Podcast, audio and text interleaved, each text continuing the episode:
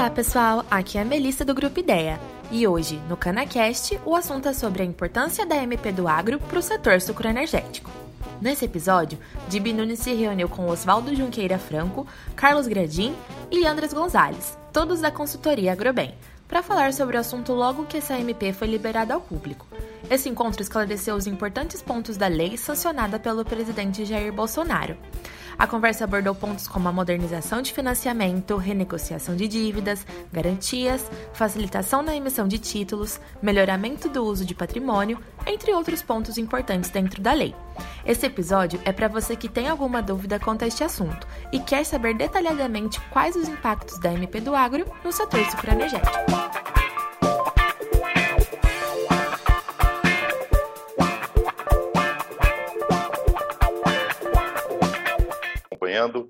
É, gente, nós devemos lembrar sempre que o crédito rural sempre foi historicamente custeado com recursos públicos, né?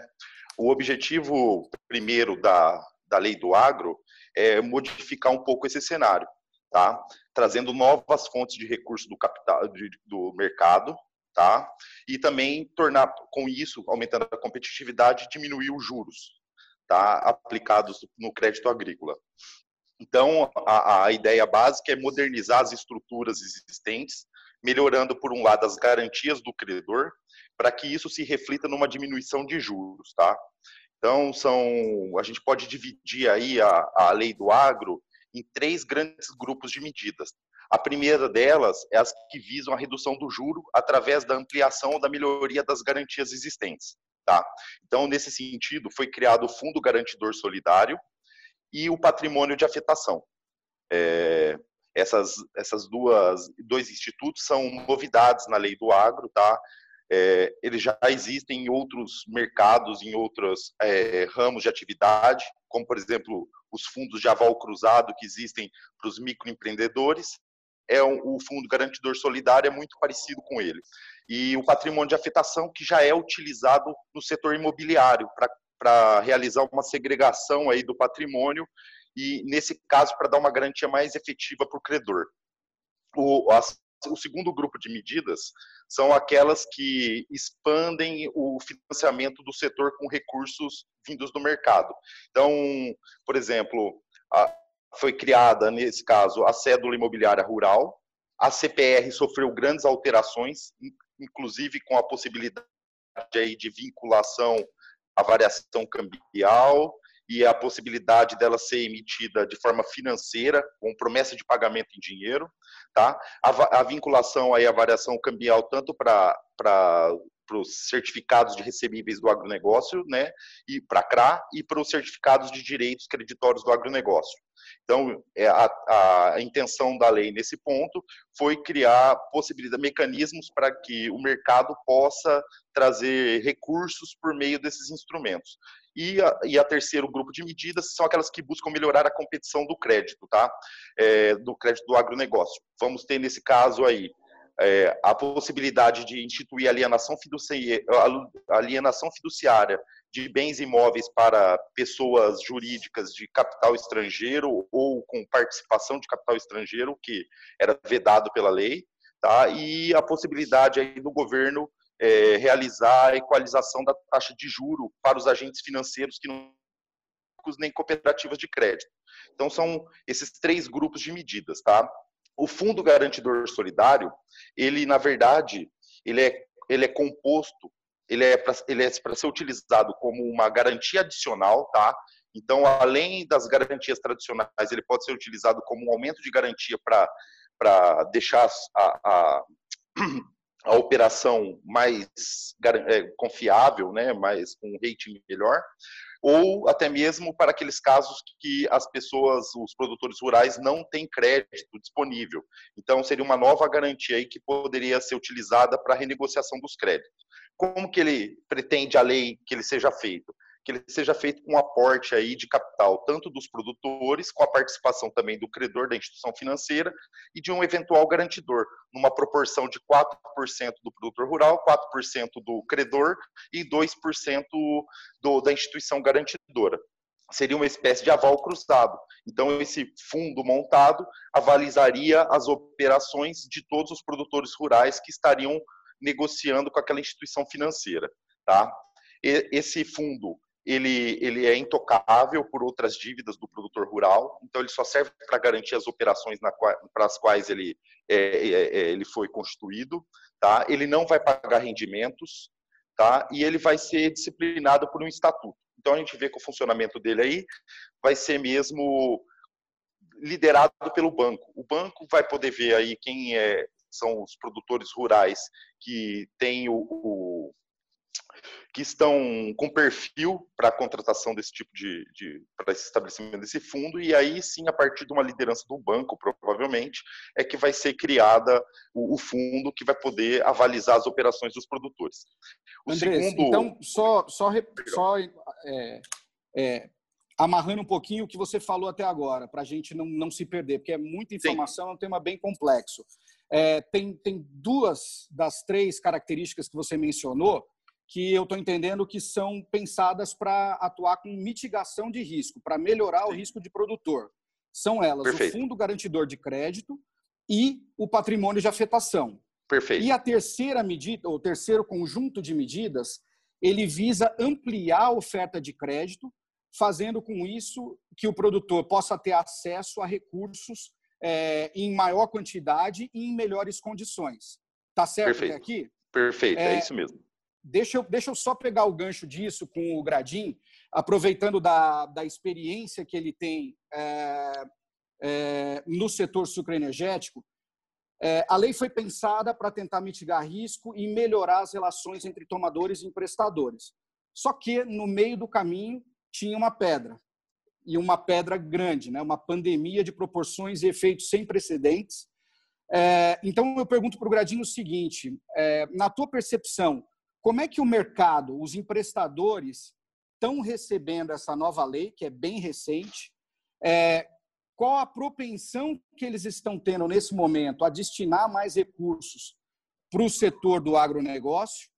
É, e queria ter também um panorama sobre os efeitos práticos, né? tanto do lado dos emprestadores quanto do lado dos tomadores, porque a gente também tem um setor muito heterogêneo do lado dos tomadores de crédito. Você tem desde o pequeno até os grandes, você tem desestruturados e estruturados. Como é que você vê isso, Gradinho? Veja, tem um aspecto muito importante por trás da concepção da lei que eu queria ressaltar, é, que é o seguinte: a lei se destinou a ampliar, sim, a oferta de crédito ao produtor, mas em grande parte mediante o aperfeiçoamento é, de mecanismos que já existiam, de maneira a ampliar né, o público-alvo é, dos, dos vários títulos do agronegócio que existem, enfim, ao longo das últimas décadas, mas que tinham cada um algum tipo de restrição é, para, é, vamos dizer, é, se tornar vamos, atraente a um público investidor brasileiro e internacional que começou a olhar em, em massa para o agronegócio brasileiro como um, um setor interessante para destinar é, investimento, não há tanto tempo assim.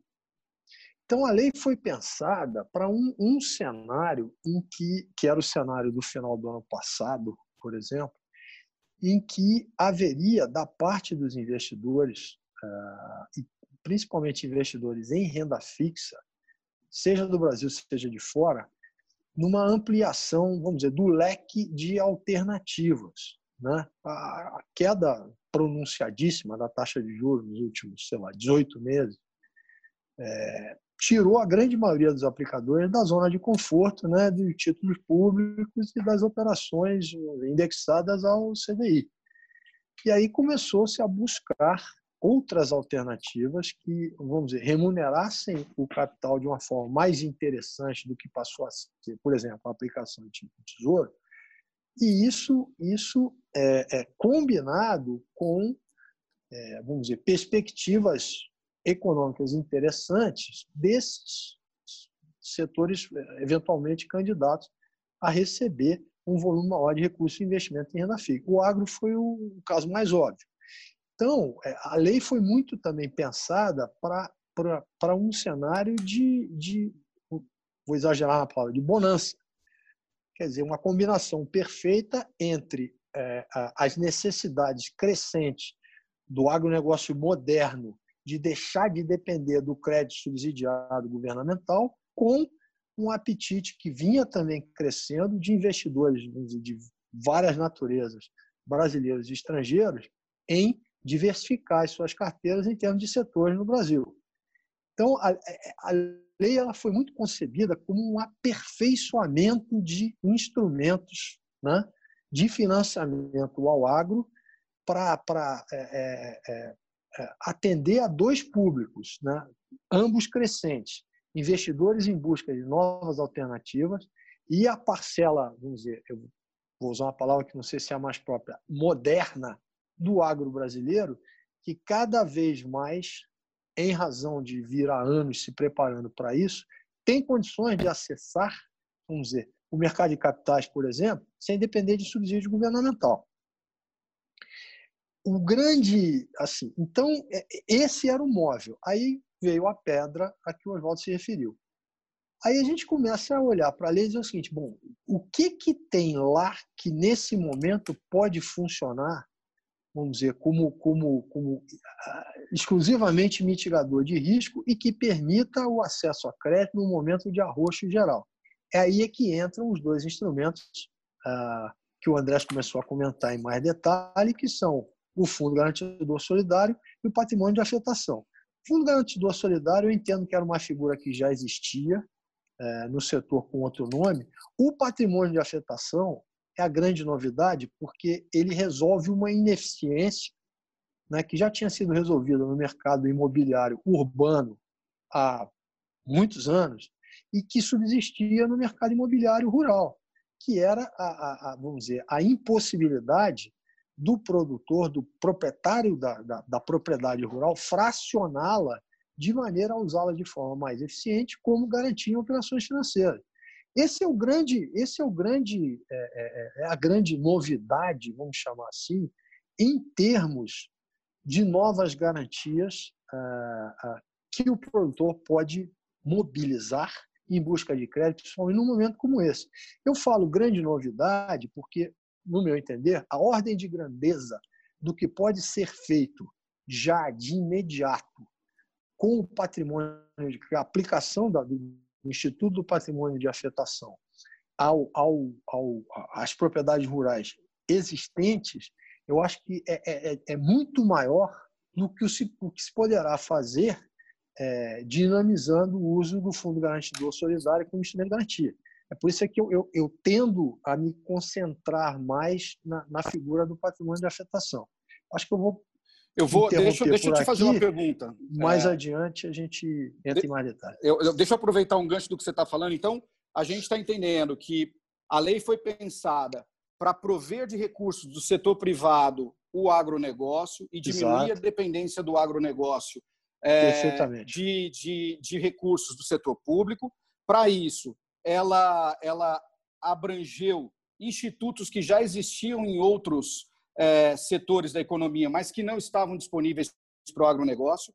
Os principais deles, para mitigação, para mitigação de risco, é, o patrimônio de afetação e o fundo garantidor é, de créditos, e ela tentou expandir a, as fontes de financiamento para o setor. Exatamente. Você tocou brevemente no, no, você falou do agronegócio moderno, né? Tinha muitas empresas que vinham se preparando para acessar mercados como, por exemplo, o mercado de capitais, que nesse momento está fechado, está tudo em banho-maria, né, como a gente diz aqui no interior, esperando ver o que, que vai acontecer. Então, a, a minha pergunta é, é, se nós temos dois instrumentos de mitigação de risco, e um deles ele é voltado especificamente para a constituição de garantias, para reduzir o, risco do emprestador a partir do momento em que você agrega de maneira mais eficiente garantias à operação, que é o patrimônio de afetação, é, isso tende a resolver problemas, por exemplo, como a, o excesso de colateral. Né? Às vezes você tem um financiamento pequeno, mas a matrícula inteira está dada. Você Exatamente. tem que fracionar a matrícula para entregar para mais de um credor. Os credores não querem isso em, em segundo grau. É, alienação fiduciária até então não estava muito claramente definida. Bancos internacionais não podiam dispor de alienação fiduciária, porque não podiam ter a propriedade do bem no caso de retomada. Então Agora traz uma pode. série de uma série de questões, né? E aí eu, eu acho que a gente podia é, continuar. Eu, eu, sigo com você, Gradinho, para não, não, quebrar o raciocínio.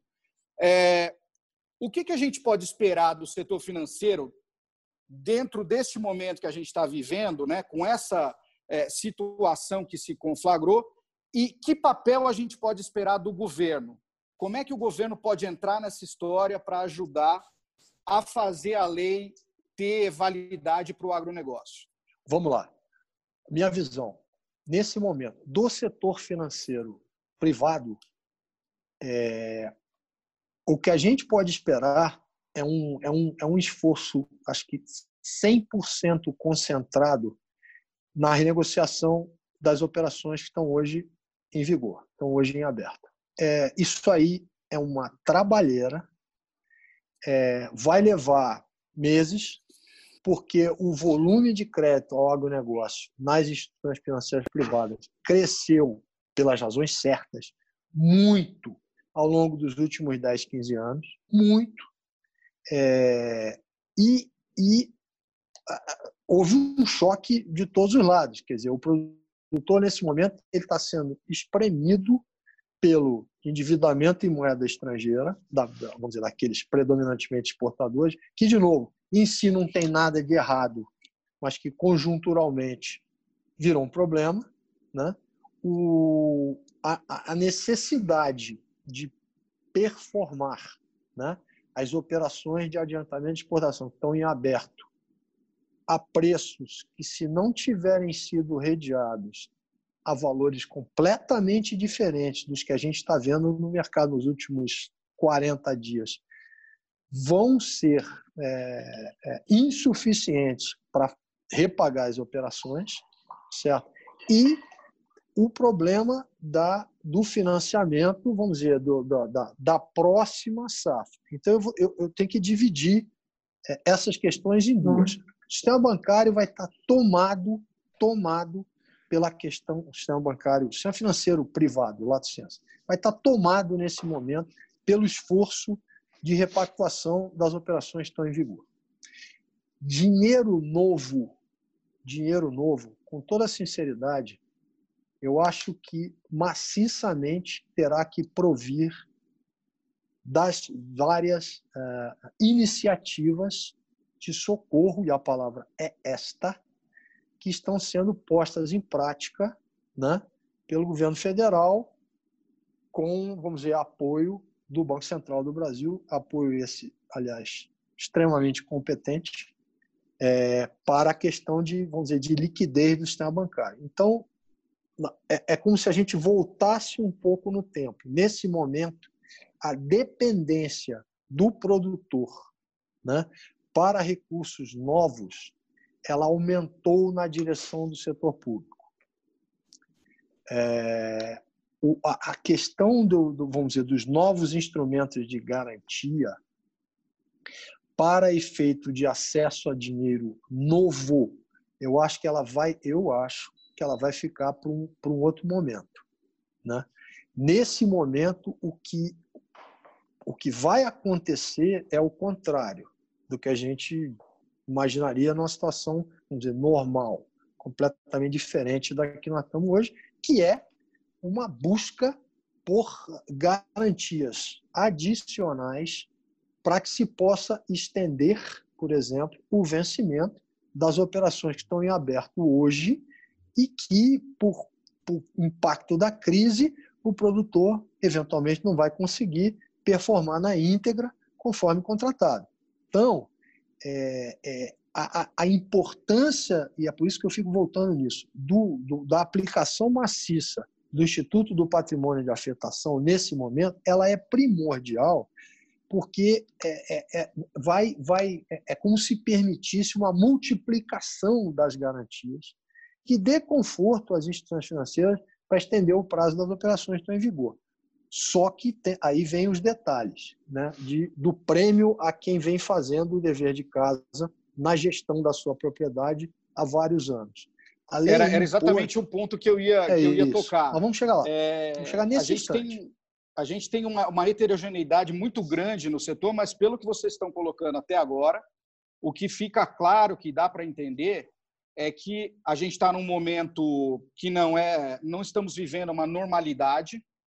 Então, aqueles que estão fazendo o dever de casa, do ponto de vista de planejamento financeiro, de estratégia de negócios, de controle de endividamento vis-à-vis -vis investimentos, esses caras largam numa posição melhor, porque num momento de crise como esse eu tenho que olhar como emprestador, eu tenho que olhar para os meus maiores riscos ou para quem está melhor que não me dá trabalho. Então tem uma vala Isso. comum ali que muita gente vai cair. A, tem a mais. do patrimônio, do patrimônio de afetação, ela traz também a exigência de se trazer um olhar para as maneiras como a gente vinha avaliando não apenas as garantias, mas os negócios. Porque se a gente está falando de terra, de solo, a gente está falando de boas práticas, a gente está falando de produtividade, né? E, e, a maneira tradicional de olhar para essas garantias era por valor de mercado. Só que no momento como esse, você não tem valor de mercado para avaliar. Exato. E os emprestadores ainda vinham com valor de, de venda forçado. Então, eu acho que tudo isso que a gente está tá discutindo é, vai nos levando numa direção nova de você, de fato, ter uma maior profissionalização do setor produtivo com relação à maneira como é feita a gestão do seu negócio, a maneira como é feita a gestão de riscos, principalmente do seu negócio, e a avaliação das garantias que podem ser disponibilizadas para o mercado, e também, é, olhando um pouco mais à frente né, da, da crise, é, talvez pensar num modelo de hibridização onde a gente não corta a gasolina dos tomadores nesse momento, né? A gente prorroga a situação tal como ela está. Isso, sem dúvida, é mais fácil para quem está bem neste momento, para quem fez lição de casa. E lá na frente, talvez a gente tenha um take-out dessa extensão do endividamento através de instrumentos que estão sendo é, que regulamentados aperfeiçoados, da lei do... aperfeiçoados pela lei. É, é, é, exatamente a forma. E isso vale, seja para as operações, vamos dizer, de, de financiamento com, com recurso privado, que já estão em vigor, seja para o socorro governamental. Quer dizer, o ideal é lá na frente os instrumentos da lei serem usados maciçamente. Aí sim, como take-out de tudo isso. E ainda tem um outro detalhe, aí vou invadir por 30 segundos a seara do, do Andrés. A lei impôs para o uso do patrimônio de afetação uma série de requisitos. Vou agradecer aqui a uma das colegas que está nos assistindo, mandou um lembrete aqui sobre isso há um minuto atrás. É, a lei criou uma série de exigências para que o registro do patrimônio de afetação seja feito e seja válido e oponível perante terceiros. Certidões é, de regularidade fiscal, trabalhista, previdenciária, ambiental, o oficial do cartório ou dos cartórios, conforme o caso, tem que checar esses documentos, item por item. Quem tiver com a vida desarrumada nesses aspectos não vai conseguir fazer o registro e, portanto, não vai conseguir usar o instrumento. Né? Então, é, é, é, o dever de casa, a que o Oswaldo se referiu, ele vai, sim é, abranger, seja, vamos dizer, o que eu vou chamar da parte da frente do negócio, que é a operação, é, aplicação maciça de tecnologia para ganho de produtividade, para controle, para melhoria da gestão financeira, tudo isso, mas tem, vamos dizer, a parte de trás também, que é a regularidade documental, cumprimento da, da, das diversas legislações. A, a, o, o, instrumento foi criado, ou a aplicação do instrumento foi estendida ao ambiente rural como prêmio a quem se organizou. Não é panaceia para quem está com a vida toda desarrumada. Né? A gente Muito tem que bem. falar a verdade. E aí eu, eu, eu pego um gancho com o que você está dizendo e volto para o Andrés, já me desculpando por ter interrompido você no seu segundo tópico. Sem problema. É, que era com relação ao patrimônio de afetação, que a gente vem falando ao longo da conversa. Mas agora eu, eu traria essa conversa é, para termos práticos. Né? Eu pegaria essa visão macro que o Gradin nos deu sobre o mercado e eu traria isso mais para perto dos produtores. Né? Como, na sua visão, é, os, os, os, tomadores é, devem se preparar para acessar os mercados de financiamento à luz desses novos instrumentos. Acho que o Gradinho até antecipou alguns pontos com relação a registro, e eu vou te pedir para falar com mais detalhes sobre isso. É, o que, que os setores com alto endividamento e aperto no giro, como, por exemplo, o sucro alcooleiro, o que, que eles podem esperar desses instrumentos que estão sendo trazidos pela, pela nova lei? Algum tipo de alívio é, a produção vai poder ser dada em garantia, né? as, as alterações que estão sendo instituídas, elas facilitam a entrega da produção como garantia. É, falar um pouco também de avaliação de patrimônio e o processo de, de constituição de garantias, né? Reavaliação de garantias. Então, te pediria para trazer um pouco mais de detalhe do ponto de vista é, individual, mais próximo da visão do produtor, para a gente entender esses pontos todos. Oswaldo, como muito Oswaldo, bem o Gradini... falar? Oi, perdão. André, Oi. É, antes de... Eu quero complementar a questão do Oswaldo. Claro. Com uma questão que nos chegou agora do Guilherme Guiné, que é lá da Solinfitec. Ele quer saber se aqueles produtores que têm um bom plano de manejo, uma alta tecnologia, é, que tem um bom planejamento, que têm feito o investimento, mas que estão endividados, que têm muita dívida, será que eles terão mais chance é, com essa nova lei? Só para passar essa pergunta do Guilherme aí para você, Andrés. Não, eu vou considerar também esse ponto é, é, dentro da minha, da minha análise que eu, que eu tenho para esse momento.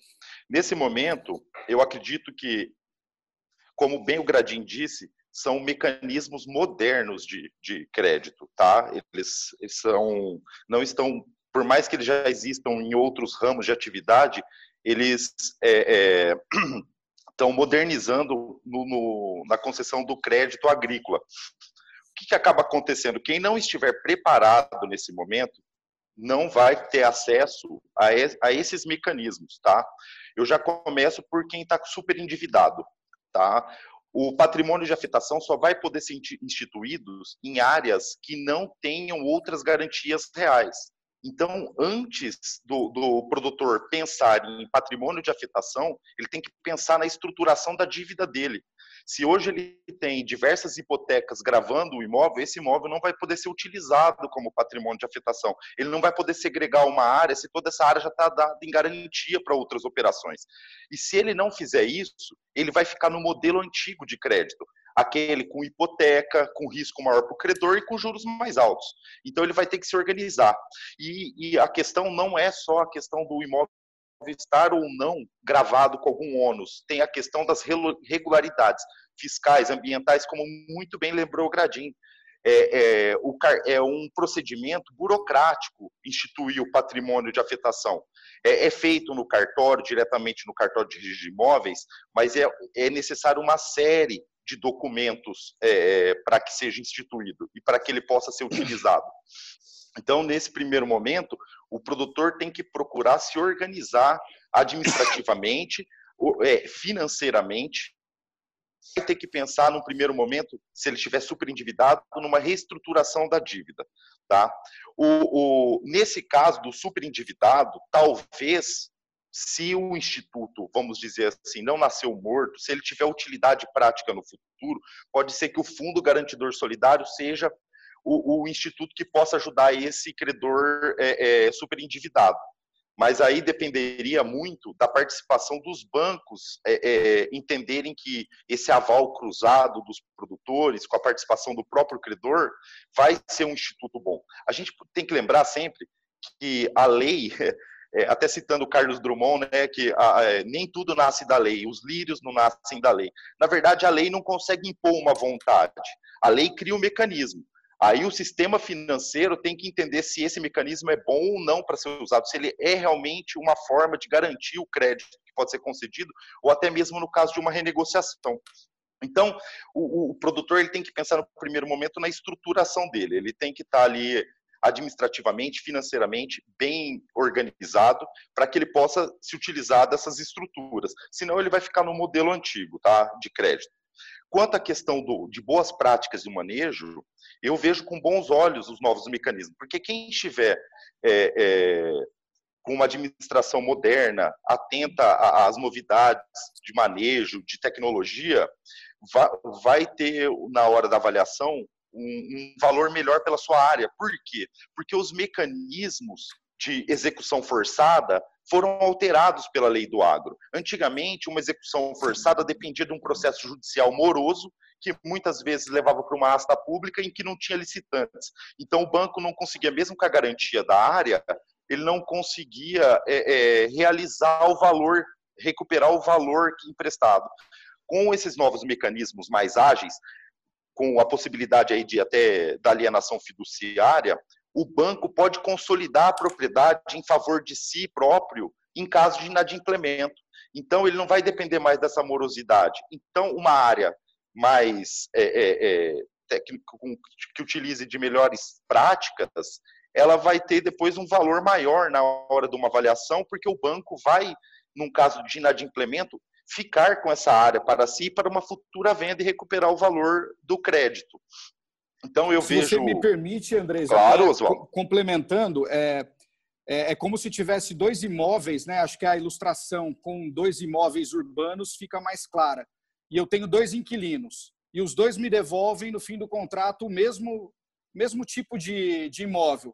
Um está em perfeitas condições, eu posso alugar de novo sem fazer nenhum tipo de investimento e o outro está completamente destruído. Ele levou os fios embora, levou o encanamento embora, destruiu tudo. Eu vou ter que pôr dinheiro em cima. Então, se eu sou um banco e estou recebendo esses dois em garantia, eu acho que é natural que eu tenha algum tipo de diferenciação entre esses diferentes tipos de ativo.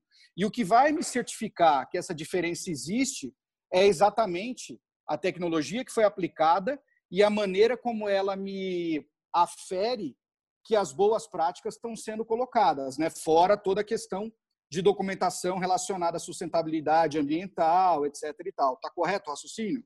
Perfeito, é isso mesmo. É, é, se você tiver boas práticas, se você tiver utilizando é, das melhores práticas aí agrícolas, sua área vai ser valorizada porque ela vai ser mais facilmente revendida no momento do, do, que se seja necessário aí a execução forçada do, do, do imóvel dado em garantia. E aí, nesse ponto, é legal frisar que o pessoal não está se atentando que o patrimônio de afetação não incide sobre as lavouras, não incide sobre os bens móveis nem os semoventes. Então, você pode constituir como patrimônio de afetação duas garantias. Você pode ter o patrimônio de afetação, você vinculá-lo numa cédula imobiliária rural ou numa CPR, né, numa cédula de produto rural financeira, ou você pode mesmo é, é, instituir aí o penhor agrícola sobre o, o, a produção, você pode ter uma cédula de produto rural sobre a produção, do mesmo bem que está dado em, em, em, patrimônio de afetação, que é uma garantia. Então, você, além de poder dividir a área, você pode segregar também entre a lavoura e a, e, o, e a terra. Então, podem servir como duas fontes de, de, de crédito para o produtor. E deixando bem claro, né, a gente é, não quer que se chegue ao ponto de você ter uma execução, uma venda forçada. É, a gente está aqui colocando só a visão dos credores, por que, que para os credores um crédito com um, um, um, grupo de garantias mais robusto ele é mais interessante? E, consequentemente, como, por que, que o credor pode emprestar a taxas mais baixas para o produtor, mas obviamente ou um, a gente quer ou um volume maior, volume maior, é. ou, ou um volume maior, mas obviamente a gente quer, a gente sabe que tem muito produtor bom, a gente sabe que tem gente endividada por fatores exógenos e não que dependam da sua atividade fim é, a gente espera que todos se recuperem. O que nós estamos dando aqui Osvaldo. é um panorama de instrumentos que podem ajudá-lo a maximizar suas garantias nesse momento de crise, para que ele consiga superar este momento mais adverso e lá na frente as coisas voltando à normalidade, ele continuar com a sua atividade. Oswaldo, eu posso só fazer só uma parte com relação à questão da execução forçada. Eu cito ela pelo seguinte motivo: a, a vinculação dos juros mais baixo está em melhoria das garantias, é uma contraprestação. Então, melhora a garantia, possibilidade de juros mais baixos. Essa foi a intenção da lei aí: melhorar os mecanismos e aumentar as garantias, a eficiência das garantias que, que isso represente no futuro uma diminuição de juro. Por isso que a gente Exato. fala, porque essa é a visão também do credor, porque no, no, negócio, numa operação de crédito, a gente tem que lembrar que tem dois lados, o tomador e o emprestador. E Exato. quem empresta é, é, tem, tem a preocupação da garantia de que vai receber. Então, por isso, quanto melhor essa garantia, mais chances do juro ser mais baixo. E também a questão das regulamentações a que o setor financeiro está sujeito, é, que exigem é, para um mesmo capital é, níveis mínimos de retorno, e a partir do momento em que você agrega garantias, o emprestador agrega menos do capital próprio dele para aquele empréstimo e, portanto, ele tem um retorno maior, né? porque para a mesma taxa, com menos capital, eu tenho um retorno maior. Então, tem uma série de questões aí só para o nosso público, que são produtores, para entender por que, que a gente está falando tanto. Ninguém aqui está torcendo para que seja executada a garantia. É uma maneira de você empacotar, e aí eu pego um gancho com o que o Gradin falou, falamos aqui de é, reestruturação, repactuação. A gente não está dizendo para chegar para o banco e falar, oh, não vou te pagar e dar calote. Não é isso. Mas talvez nesse momento exista uma necessidade de uma reestruturação de dívidas do setor agrícola e esses instrumentos vêm para ajudar nessa reestruturação e dar possíveis saídas mais à frente. E, nesse sentido, o governo tem um papel muito forte como fiador né, da, de estar tá passando essa lei e de estar tá buscando criar mecanismos para que o mercado encontre um caminho. Então, eu, eu até aproveitaria desse ponto aqui que nós estamos e perguntaria para o Gradim: você acha que haveria espaço para a entrada de capital estrangeiro no setor, considerando esse momento que a gente está vivendo e a médio prazo? e que, é, que tipos de, de, de tarefas, né, de homeworks, o setor deveria fazer diante do cenário atual de preços defasados, alto endividamento, custo de funding ainda incerto? Que tendências você observa e como é que você acha que os players do setor devem se posicionar nesse momento? Veja, é, assim, a, a, a, tese de longo prazo ela não, no meu entender, a tese de atratividade do agro brasileiro, médio e longo prazo, ela não, não se alterou. Ela está sofrendo um solavanco violento momentâneo. Tá? É, assim, o, o capital estrangeiro, a gente quer que ele entre pelas razões certas. Né? Ninguém quer, de repente, que haja um, uma, uma explosão né, de transferências de propriedades agrícolas no Brasil para uh, controladores estrangeiros por efeito de execução de garantias em operações financeiras. Tá? Essa é a, desculpa a grosseria da expressão, mas seria a entrada pela porta dos fundos, que, que, que ninguém quer. Certo? É, a, a, entrada pela porta da frente, que é o que nós todos estamos que militamos no setor em várias capacidades estão buscando, ela, passado o solavanco, de novo, ela vai privilegiar quem se preparou para receber investimento de um público é, sofisticado. Né?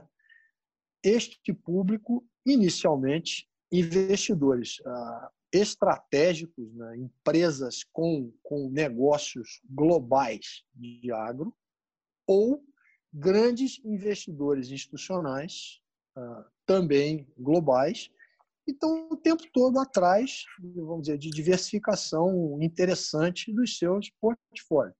Por natureza, esses dois públicos são públicos muito exigentes e muito sofisticados, que, obviamente, é, é, é, entrar num país estrangeiro, você vai procurar, de início, né, certamente as empresas maiores e ou as mais bem organizadas entre aquelas que não são necessariamente as maiores, mas são as mais rentáveis, são as mais bem percebidas, são as que têm melhores referências no setor financeiro, nas associações de classe, etc. E tal.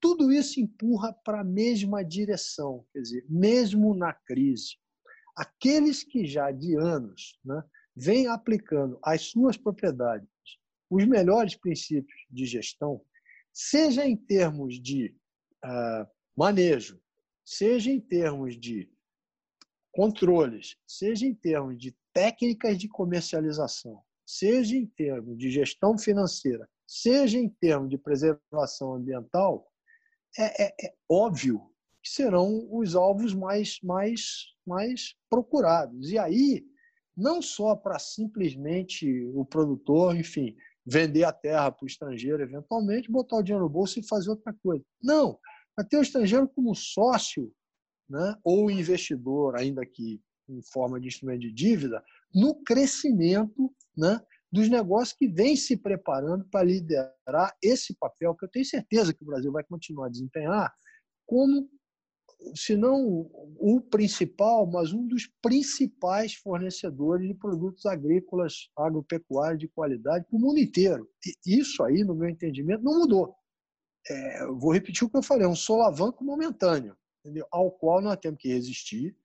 Tá tem que haver a ponte. A ponte, se a minha visão tiver, tiver correta, vai ser uma combinação de esforços nesse momento imediato do setor privado em é, é, reorganizar, reestruturar as operações existentes, mais, entre aspas, o socorro governamental né, para, vamos dizer, o capital de giro novo para pelo menos uma próxima safra, tomara que não se ser duas, mas depois disso voltar aos poucos à predominância do setor privado é, é, é, o ganho de participação do setor financeiro privado brasileiro e estrangeiro no financiamento do agro, seja para é, é, é, refinanciar as operações feitas ou repactuadas no instante da crise, seja para financiar os novos investimentos. Então, esse é um momento onde a gente deve ter os players olhando muito para dentro do seu próprio negócio, fazendo um diagnóstico correto da sua situação, dos relacionamentos que tem com credores e é do seu plano de negócios, né? Qual a perspectiva? É isso. isso. eu acho que é algo é que muita gente no setor é. não tem. Qual é, o é. teu plano de negócio, a tua perspectiva de médio e longo prazo? Onde é que você quer chegar? Acho que o mercado de capitais está aí, o mercado de financiamentos, exatamente para ajudar aqueles que tiverem maior clareza com relação a essa visão a atingir seus objetivos. Isso. E aqueles que tiverem menos preparados é o tal negócio, né? Para quem não sabe onde quer ir, qualquer estrada vale, né? É, e, e assim, é, é, o que você falou, quer dizer, não desviar do norte de longo prazo, mas administrar o, o solavanco, administrar a tempestade momentânea para os que estão atrasados mais do que nunca. A busca de, vamos dizer, de auxílio especializado, se, se não o fizeram antes, a hora é agora. E aí tem, tem de todos os tipos, né? tem de, desde, enfim, das, das agritechs, né? das várias eh, vertentes que a aplicação maciça de tecnologia, a gestão no agronegócio adquiriu. Não sou especialista, na verdade, eu tenho até um pouco de medo de falar disso, porque eu sou só um leitor interessado, mas eu tenho visto, ah, desde, enfim, é, é, aplicações é, destinadas a prever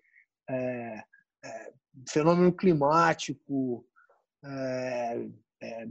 preço futuro, até coisas muito simples, tipo é, é, é, é, ajudar o, o produtor rural a se manter em ordem com relação às várias obrigações regulatórias que ele tem. Nesse meio aí, é, tem, tem iniciativas novas, startups e outras nem tão novas assim, de todo tipo. Essa é a hora de, de olhar, né?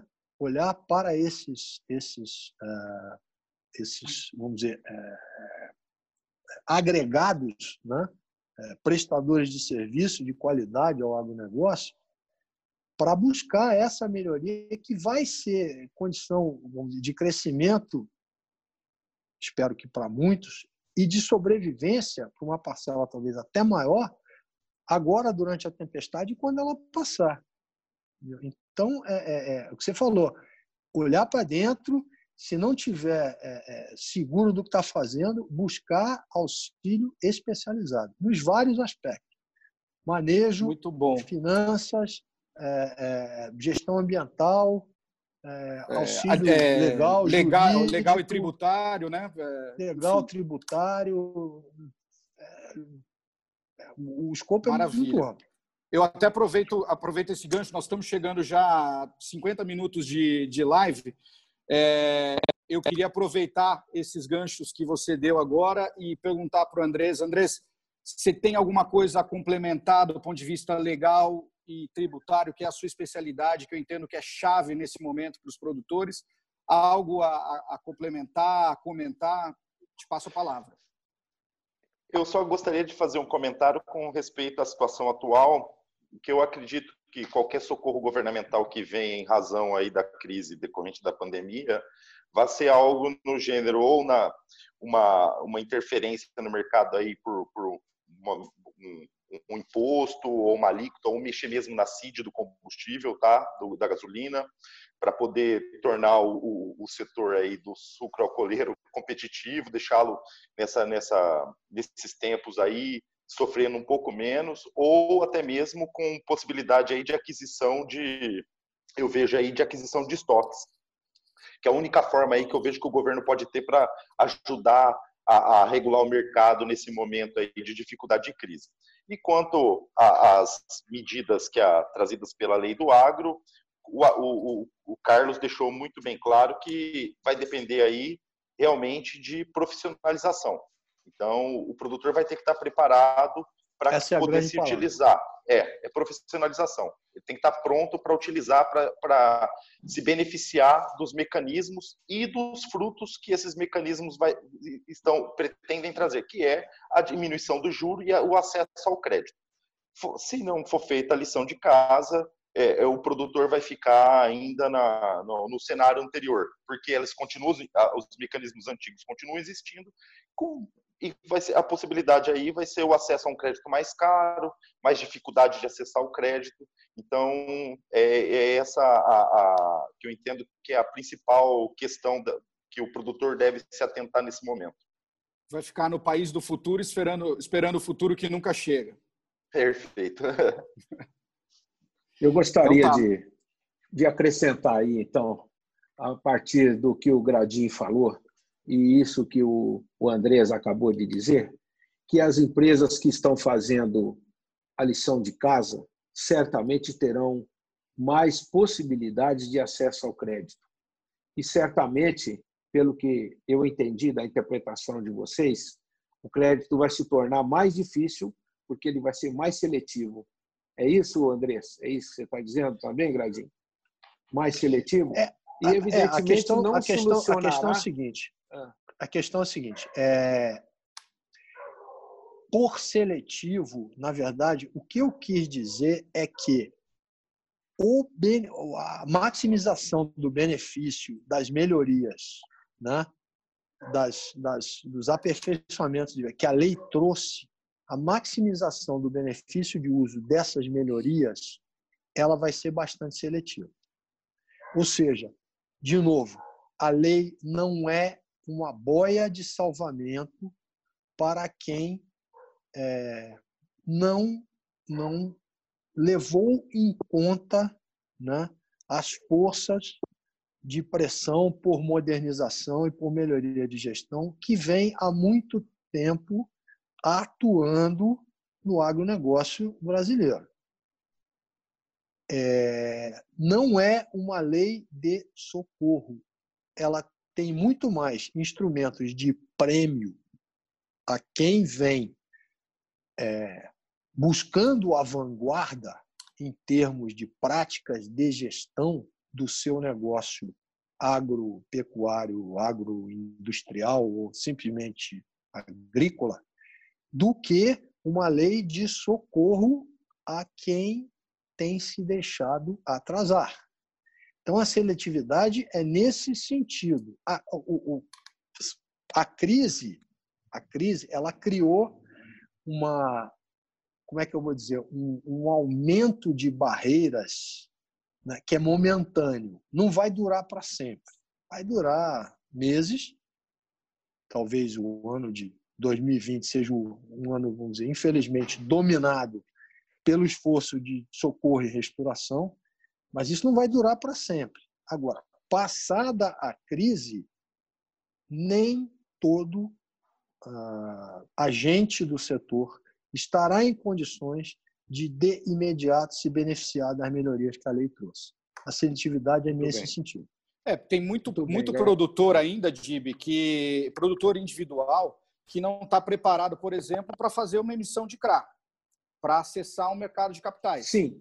Então, é nesse sentido. É, é, é, no sentido de você adequar o seu porte. Muitas vezes você tem um cara grande, mas que ainda é, é tem uma mentalidade de empresa individual. Né? Então, é nesse sentido que a gente vem falando. Quando a gente fala de lição de casa, é muito no sentido do produtor olhar, fazer um diagnóstico, ver onde ele está, o que ele precisa para onde ele quer chegar. Né? E, Isso, exatamente e a gente também não aí, pode. É. Pode falar. Exatamente aí, Oswaldo, que eu queria pegar o gancho, né? É, porque eu conheço inúmeros produtores que são excelentes produtores, têm lavouras excelentes, as práticas que executam são as mais modernas, entretanto, encontram-se muito endividados. E eles me perguntaram recentemente, quando souberam dessa live, se eles poderiam ter a, a possibilidade, inclusive aí entra o papel dos bancos, né, de utilizar melhor o fundo garantidor para formar grupos né, que possam renegociar essa dívida é, e, e, fazer ganhar mais prazo, é, ganhar é, menos juros, entendeu? É, e talvez até mais crédito para continuar administrando o seu negócio. Inclusive, eu tenho, tenho impressão, Jimmy, uma... que os bancos que já estão mais voltados para o agronegócio, e a gente tem vários exemplos, que eles, sem dúvida, vão levar e tem dentro dos seus departamentos de avaliação e concessão de crédito, eles levam em consideração já em que nível está o tomador, se vem fazendo lição de casa ou não. Então, esses produtores que você está falando, por exemplo, que são muito bons do ponto de vista agronômico, é, se eles estiverem operando com bancos que têm se especializado no agronegócio, que vem sendo é, o setor que vem suportando a economia brasileira já há muitas décadas. Né? Então, tem muito banco que vem se especializando em atender o agronegócio e que vem levando em consideração aspectos agronômicos também na concessão de crédito, na avaliação de risco desses clientes.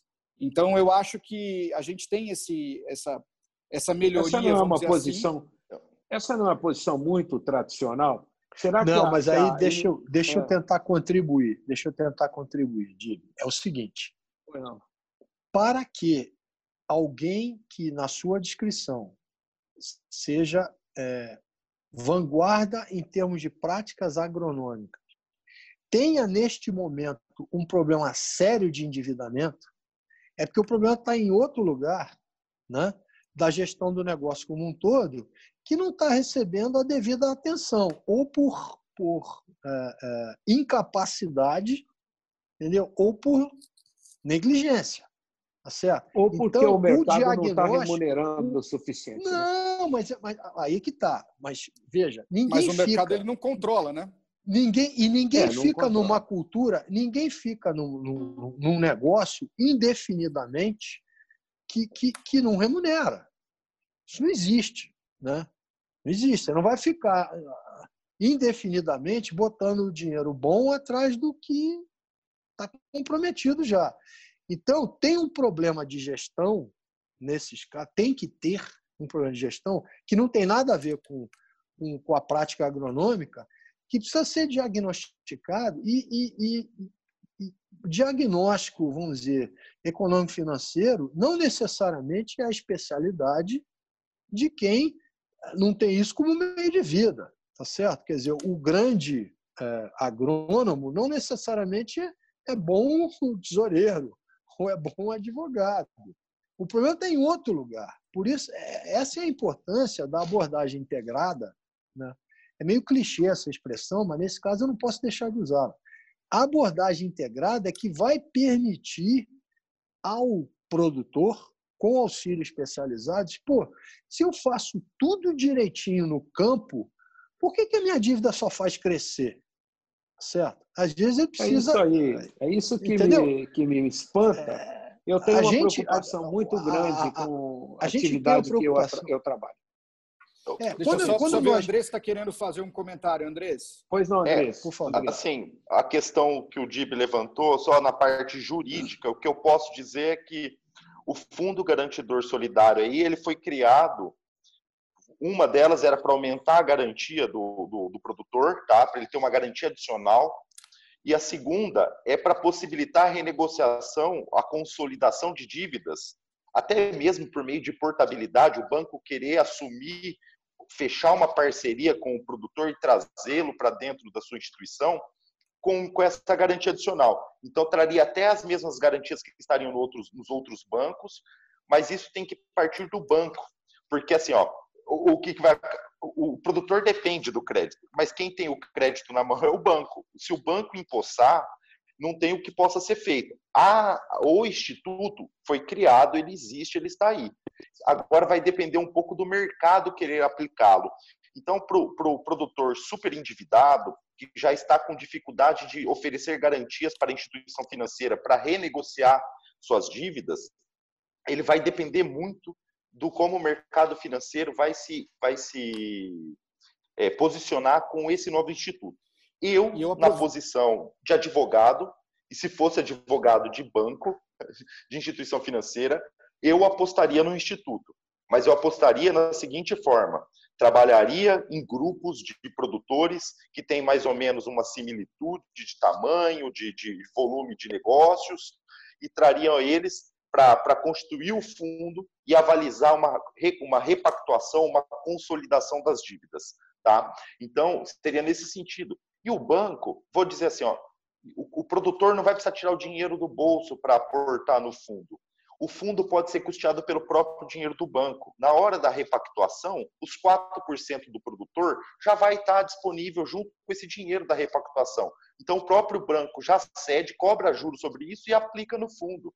Entendeu? E aí sim ele ainda está com mais 10% do valor da dívida garantido. Quer dizer, ele aumentou a garantia dele em mais 10% do total da dívida é a forma que existe. Mas assim, você me perguntar, Andrés, vai funcionar? Só vai funcionar se os bancos quiserem. Então, Era esse vai depender que muito. Eu queria, que eu queria complementar exatamente esse é o papel que você está falando. Bancos. Esse se, é o papel se, dos se bancos, Oswaldo. Se a é prática. Então, bancos. mas a gente precisa observar nesse momento que é uma crise global. Os bancos são entidades muitas vezes globais, inclusive os nossos locais aqui têm atuação é, estão integrados em outros mercados. É, a crise é global e, e, num intervalo de tempo muito curto, houve uma destruição absurda de valor. Talvez maior, inclusive, do que a destruição de valor que aconteceu na crise de 29, que nós ouvimos nossos avós falar. Então, é natural que, neste momento, a aversão ao risco, que eu volto na tua pergunta, Dib, que ela esteja exacerbada. Houve um aumento da aversão ao risco. Ninguém quer, nesse momento, dar tiro que não seja certeiro. E aí isso casa com a visão que o Gradim muito com muita propriedade colocou, quando a gente olha para os produtores. Tem produtor que se eu como banco estender a mão, eu sei que é um tiro certo. Tem cara que se eu estender a mão é um tiro duvidoso, independente das garantias. Então é nesse sentido que convém a gente olhar o que está acontecendo como um todo, olhar para dentro do próprio negócio como produtor, fazer um diagnóstico correto e tendo o apoio de quem quer que seja, seja de gestão financeira, de gestão tributária, é, ou mesmo de gestão de campo, né? ter a humildade de fazer um bom diagnóstico nesse momento com a ajuda adequada, para a gente também se posicionar, porque todo o mercado está se posicionando de alguma maneira. Então, não vai adiantar a gente não fazer nada e esperar que o mercado se posicione para nos ajudar enquanto, enquanto produtores. É importante que a gente se posicione perante o mercado para poder ser ajudado de alguma maneira. Sim, como o Gradim falou, nós, eh, as empresas, os produtores no geral, vão precisar de uma ajuda especializada, porque não pode simplesmente continuar na mesma rotina que vem sendo adotado todos os anos. E a ajuda especializada passa obrigatoriamente por um projeto bem elaborado, um, uma auditoria muito bem feita, entendeu? E o pessoal da, da área jurídica dos bancos precisa também ser conscientizado. Então, tem aí, é, por causa dessa aversão ao risco, uma série de etapas, série de obstáculos a serem vencidos, além dessa pandemia mundial que está acabando com os mercados. Muito Sim, bem, nós solução... o tempo esgotado, viu, Oswaldo? É, a, a solução ela é complexa, é. ela vai ter que vir de pequenos gestos de todos os atores envolvidos. Essa, essa é a visão que eu acho que eu, eu queria compartilhar. Estamos é, com o tempo estourado, então só passar a palavra para os nossos participantes para eles se despedirem e aí eu devolvo para você, Dibi. Gradinho, quer fazer Legal. suas considerações finais aí? É, da minha parte, enfim, foi um prazer e uma honra estar aqui com todos vocês. Eu queria incentivar é, todos que assistiram e que, enfim, tem questões ah, ou que a gente não, não teve tempo de responder aqui, ou questões específicas do seu negócio, que, por favor, canalizem é, para o DIB, se desejarem, ou diretamente para nós na AgroBrain, mas não, não, não se acanhem. É, nós estamos aqui para trabalhar com vocês. Então, por favor, mandem questões, peçam esclarecimentos adicionais, é, marquem é, é, conferências bilaterais conosco, enfim. Fiquem à vontade, é o nosso trabalho. Muito obrigado. Deem uma olhada nos materiais que a gente tem disponibilizado lá no site, que tem ações recomendadas para os produtores, especificamente do agronegócio, frente à crise. São materiais gratuitos, estão lá à disposição. E, Andrés, passo para você para as considerações finais. Eu também agradeço muito a participação. Foi uma honra ter conversado com vocês hoje. E também estou à disposição para qualquer dúvida relacionada à lei do agro, pode ser encaminhada para o DIB, que o DIB, assim que ele nos passar, eu, eu, retorno com a resposta, com o que o produtor precisar aí, a gente puder colaborar, nós estamos sempre à disposição. Dib, da mesma maneira, Muito agradeço bem. aí pela oportunidade de, de usar o teu canal. É, espero que a gente tenha coberto todos os pontos que causavam é, preocupação. Espero que tenha sido útil para todos que estão nos assistindo agora, que vão nos assistir através da gravação, como foi útil e prazeroso para mim pessoalmente, acho que para todos vocês. E te agradeço mais uma vez, a Andréia, pelo esforço e pela ajuda aí na organização. Ok. Nós é que agradecemos, é, mesmo porque sem vocês seria impossível fazer essa live. Ela vai ficar disponível né, nas redes, nas mídias. A Andrea vai providenciar. A Andrea colocou lá o e-mail de todos vocês que participaram. E nós, lá do Grupo Ideia, né, cremos que as empresas que tomaram o rumo certo, que sempre investiram em tecnologia, que fazem a lição de casa, como bem falou o Gradinho e o Andrés, é, e que é, estão hoje endividadas por uma questão de mercado, de falta de preços dos produtos finais, nós temos certeza que elas vão precisar cada vez mais do apoio da AgroBrain e também da gente lá do IDEA e de outros consultores do setor, no sentido de levar cada vez mais a confiança para os bancos, para tirar deles esse medo essa aversão ao risco, porque o agro, quer queira, quer não, o agro brasileiro tem sustentado a nossa nação. Eu quero agradecer a todos, a todos aqueles que nos acompanharam. É, essa live foi gravada, vai ficar disponível no nosso site, com todas as, as redes. E quero convidá-los, mais uma vez, para o dia 22 de junho, 22 de junho, nós vamos estar realizando o evento sobre produtividade e redução de custos é, na, na via digital, entendeu? Gratuito. Nós queremos contar com a participação de vocês desde já. Quero convidar os três amigos para participarem desse evento. Eu acho que até lá muita coisa vai melhorar, né, Gradinho? Se Deus quiser. Nós temos Se que superar quiser, essa vai dificuldade. Sim. Vai melhorar. Isso é, não há mal que sempre dure. E nós temos certeza que quem nos acompanhou passou a conhecer a AgroBrain hoje com muito mais detalhes. Foi uma live que entrou em detalhes. Nós não ficamos na superficialidade, né? Nós entramos nos detalhes mais importantes da, do MP do agro e nós clareamos para quem hoje necessita de captar dinheiro no mercado, tá? Então, em meu nome, quero agradecer a todos, em nome da AgroBrain, Nós nos colocamos à disposição de vocês.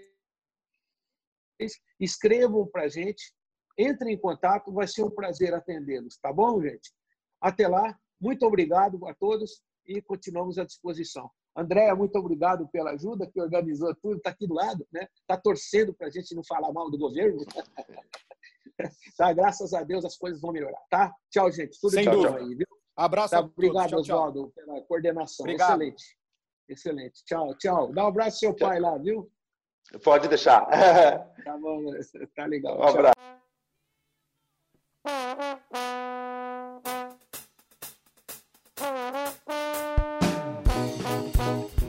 Assunto muito importante de autoconhecimento, não é mesmo? E você, como tem se atualizado sobre o nosso setor? A minha dica é para você se cadastrar no nosso Clipping de Notícias. Todos os dias você vai receber, bem cedinho no seu e-mail, as principais notícias do setor canavieiro. Inscreva-se em www.ideaonline.com.br. Outra dica é ficar atento aos nossos eventos, que mesmo com a pandemia, estão acontecendo de forma digital. Ao se cadastrar para receber o clipping, você também vai receber informações sobre eles. Então, reforçando, acesse www.ideaonline.com.br e faça sua inscrição. Um abraço e até o próximo episódio.